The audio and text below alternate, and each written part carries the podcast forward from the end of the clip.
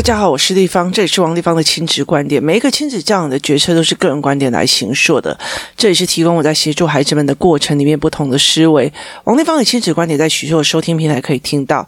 你有任何的问题想跟我们交流，可以在我的粉丝专业跟我联系，或加入我们王立芳亲子观点 Live 社群，跟一起收听的听众交流。想陪孩子书写或阅读破关，或加入课程，可以搜寻关关破或生鲜识书的王立芳线上课程，一起协助孩子们破关哦。呃，我这里来。讲讲说教养的不同步的问题哦，那其实其实在我的孩子还小的时候啊，那我的就是孩子的阿嬷一直很想要把。一直很想要把我的女儿带回去那边养哦，那让我赶快去做工作哦。那可是我其实不太可能，我都会把我的女儿放到台南去给她带，然后我自己还要去工作。这件事情我没有办法接受哦，因为我是读社会科学的，然后我其实会知道人都有一个思维的思考线，所以我其实会没有办法接受呃要去处理这一块哦。那我觉得在很多的过程里面，我那时候我会觉得非常庆幸的一件事情就是呢，呃，孩子的爸爸非常非常的忙哦，他其实呃现在他的身体并不是很好，那段时间其实把身体整个都搞坏了，就是一直在做工程，然后做非常非常多，然后其实几乎都没有什么睡觉，然后又一直在吸呃那个所谓的装潢的废气的味道。可是那个时候，其实我真的就是完全就是没有后援，我就是一个人在带小孩，从早上到晚上就是都一个人哦。那我女儿又并不是特别的好带，因为她那时候呃鼻子过敏导致她有笑吼，然后会甚至会有晚上会有呼吸中止哦。所以有时候，而且它会有热痉挛，也就是热痉挛，就是其实它只要热高到一个程度的时候，它就会整个人发紫哦，整个身体发紫，然后僵硬，然后在那边一直口吐白沫，就是整个不正常放电这样。我那种每一次都会让你差点要吓死哦。所以其实很多时候你是不能去呃去带着这孩子去做这件事，就是你不能很放心哦。那其实我觉得，呃，现在要提。提醒很多那种妈妈们哦，以前的人会把小孩子发烧的时候，就是带他去泡热水澡哦，泡澡哦，千万不要干这件事情，因为如果孩子热痉挛发作哦，他就会口吐白沫也能上吊，然后开始呃，整个人开始发抖哦。那个时候他如果在水中央，然后整个倒下去，他就窒息了。所以常常会有的什么呃，小孩子泡澡，然后泡一泡，然后想要发烧泡澡，然后就水才浅浅的就死亡的案例就是。是因为呃，可能是发生热痉挛的状况，所以那个时候其实我在带我的女儿的时候，并没有觉得非常非常的好过这样。那非常的辛苦，可是我很喜欢那种跟他单独相处，可以跟他练啊，可以跟他练语言啊，可以跟他练互动啊，然后聊天啊，或这样子的所有的过程哦。其实那时候我就很喜欢跟我的小孩一搭没一搭的，然后一直聊，然后一直觉得很好奇这个孩子的脑袋瓜里面到底在想什么。然后他如果没有办法表达的，我就协助他表达出来。所以你的意思是这个样子吗？所以你的意思是那个样子吗？后来其实我就觉得开始在一贯。一关的陪他过，然后也是我这样子在写书写日记，就是呃布洛格写这样育儿的状况，我才慢慢的呃变成一个所谓的亲子作家哦。那其实我的角度其实跟别人比较不太一样，去我其实比较重要的是在怎么去协助他思维哦。那其实，在很多的过程里面，我后来会非常非常的庆幸，就是那个时候我有天时地利人和哦，也就是说呃。家里面就是我在台北，然后呃娘家婆家都在非常远的地方，那呃刚好就是孩子的爸也非常非常忙哦。如果还像现在这样闲哦，我真的我们光育儿都很难育儿下去哦。为什么？因为呃育儿的观念非常非常的不同哦。其实包括卫生习惯啊，然后很简单的那种所谓的饮食习惯啊，都并不是很相同哦。那所以其实我就是非常非常的单纯的陪着这个小孩。那非常单纯的陪着这个孩子哦。那后来其实到最后，其实呃，我嗯有一次回台南的时候，就是阿嬷家或干嘛的时候，其实呃，我我的我就是孩子的阿嬷做一些事情，那我觉得我没有办法让孩子放在他那边，我觉得会非常非常的担心哦，所以我就把他带回来。可是那时候，其实我常常会想一件事情哦，我觉得呃，我在处理很多亲子关系的时候，多多少少会处理到婚姻问题或婆媳的问题哦，这是非常多的一件事情哦。其实以前在呃做选民服务的时候，我也常去面对这一块哦。那再加上其实呃。你知道我的家族非常非常的大，所以其实呃，谁遇到什么问题，干嘛有的没有，有人要丢包都一定会丢到包。你可以问王丽芳了哈。那所以其实我觉得在这整个过程里面哦，我从小就一直在处理这一块哦。其实我就觉得有很多的妈妈会觉得说，我只要把我的孩子教好，说你觉得阿嬷说这句话可不可信？阿嬷说那句话对不对哦？就是。呃，例如说，阿嬷说你爸、你妈妈不要你了。我觉得很多的阿嬷嘴巴真的是让我觉得很奇怪。你再不乖，妈妈不要你了；你再不乖，妈妈不要你了。或者是哦，你、你、你妈妈不要你了。就是他们很喜欢去说这样子的话哦，就是甚至那种，其实我觉得他们很容易去诋毁，呃。就是媳妇这样，那妈妈当，我们当然可以去跟孩子讲说，你觉得我有可能骗你吗？我可能不不要你吗？我们会跟他讲说，你要跟我道歉，你怎么可以可以相信这种这种事情哦？对，没有错，我可以跟孩子讲，你怎么可以相信？你怎么可以说这样？其实像以前那个呃。孩子的阿嬷就会讲：“哎呦，现在还没有吃饭哦，你妈妈是要饿死你哦！就是晚上七点半，小孩还没有吃饭啊，你乡下人啊，五点半就吃完了啊，他们七点半还没有吃，电话一来，哎呦，你妈妈被给你咬死哦，你妈妈被给你咬死，妈妈坏坏。”那我就会觉得说，你在说什么？你了解的意思吗？就是其实我觉得在很多的教养观念里面，传统的语言里面有一些，并不是所有的老人家，有一些老人家他其实语汇里面都在诋毁孙子的呃阿妈，嗯，诋毁孙子的妈妈。我很想，常常我很有很多时候，我就跟这些老人家觉得说，你们。你的孙子恨他妈妈这件事情是你开心的吗？为什么要做这件事情呢？所以其实我觉得非常不可思议哦。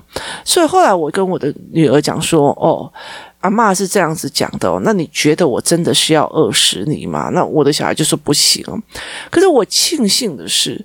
我没有跟他住在一起，而且十万八千里的遥远哦，所以其实呃，他偶尔接到一次电话讲这样的时候，而且还扩音，我都可以听到的时候，我就会知道，我只要赶快赶快马上调，因为我在小孩身边嘛，哈。那如果我不在小孩身边，那杀伤力就大了哦。那。可是很重要很重要一点在于是，对，我跟他讲，不可能，你妈妈不可能这样对你，你要跟我道歉，你要干嘛？有都没有？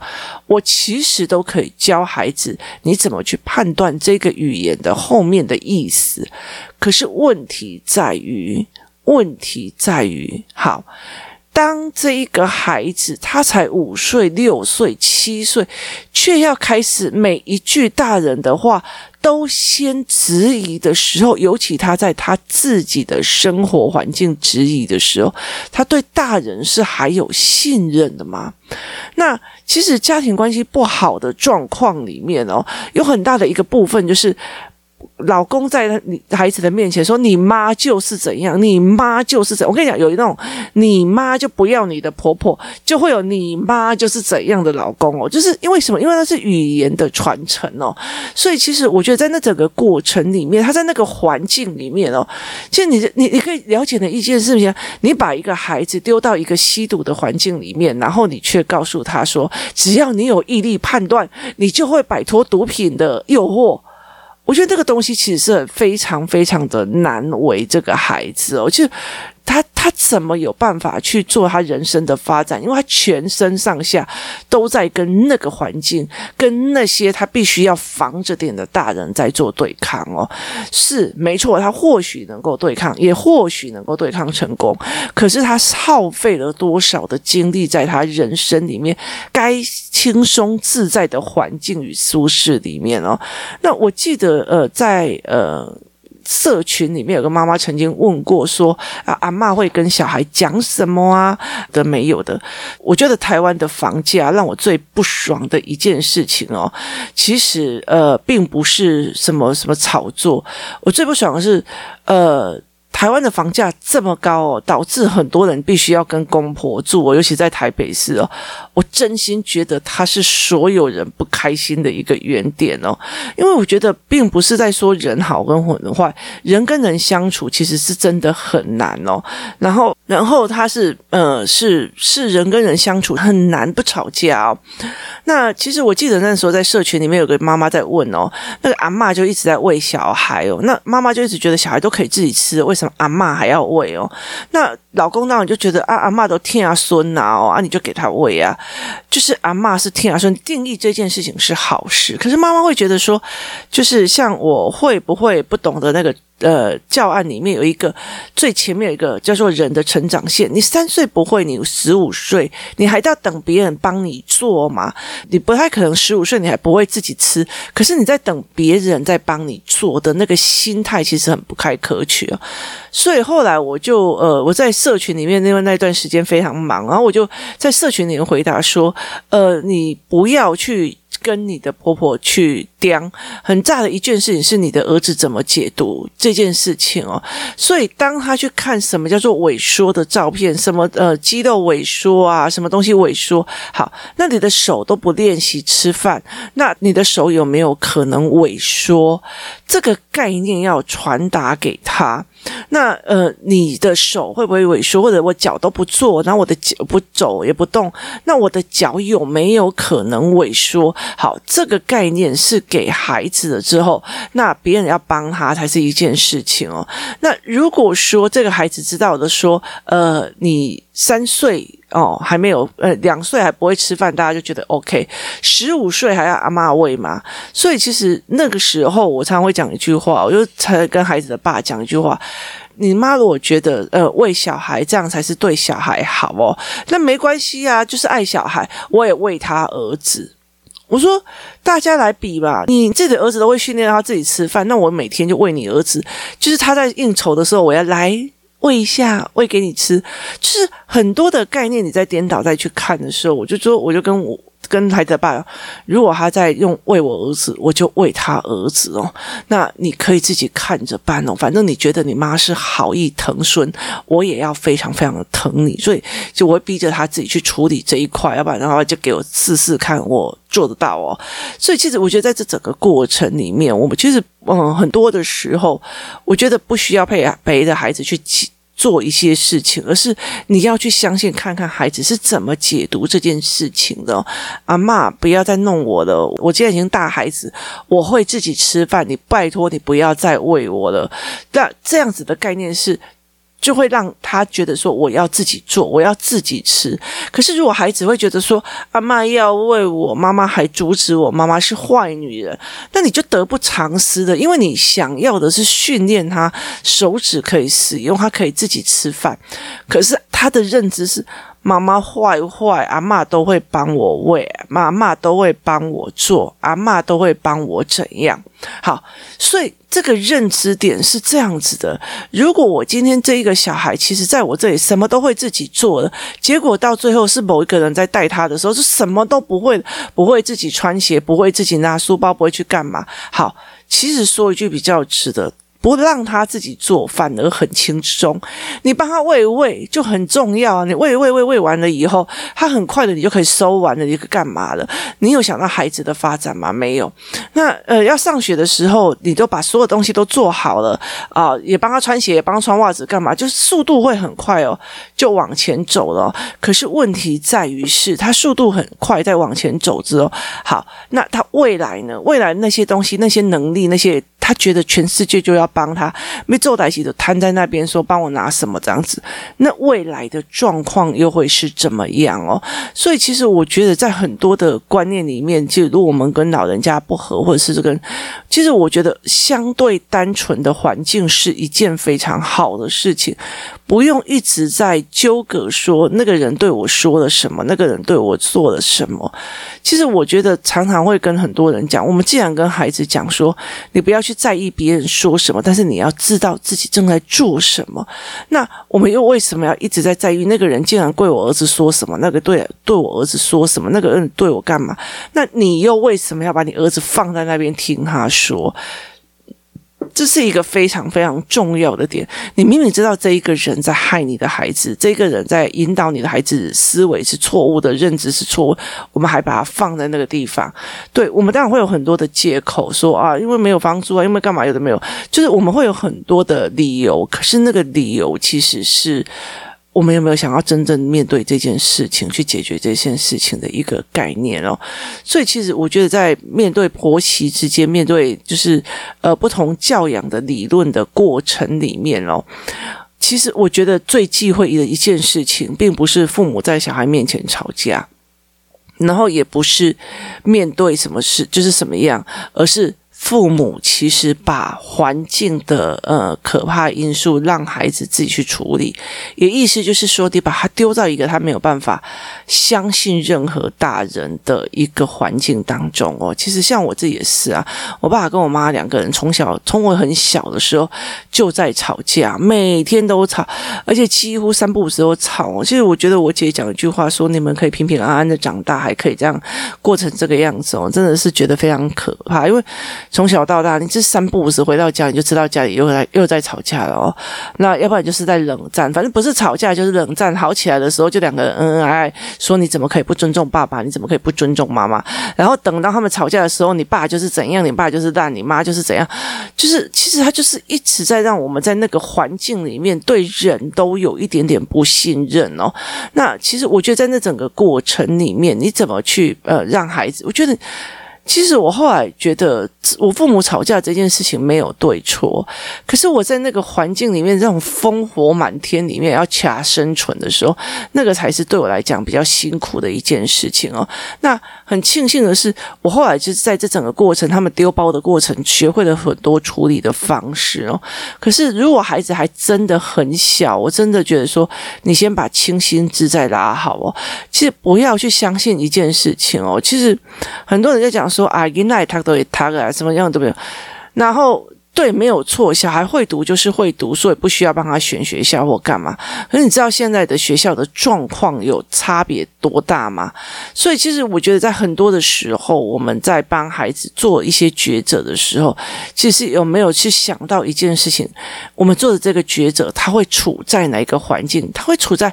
阿嬷跟妈妈两个人一天到晚在吵架的环境，他会数在阿嬷叫你不要相信妈妈，妈妈叫你不要相信阿妈，妈妈叫你一定要反驳阿嬷，阿嬷这么说你怎么没有回他什么？好，然后爸爸也永远在反驳妈妈，妈妈在反驳什么？好，他们听到的语言都是怪罪的语言，都是你妈啦，都是你爸啦，要不是你妈妈就是你爸，他听到的语言就是怪罪的语言，所以他长大以后为什么会变成积极性的语言呢？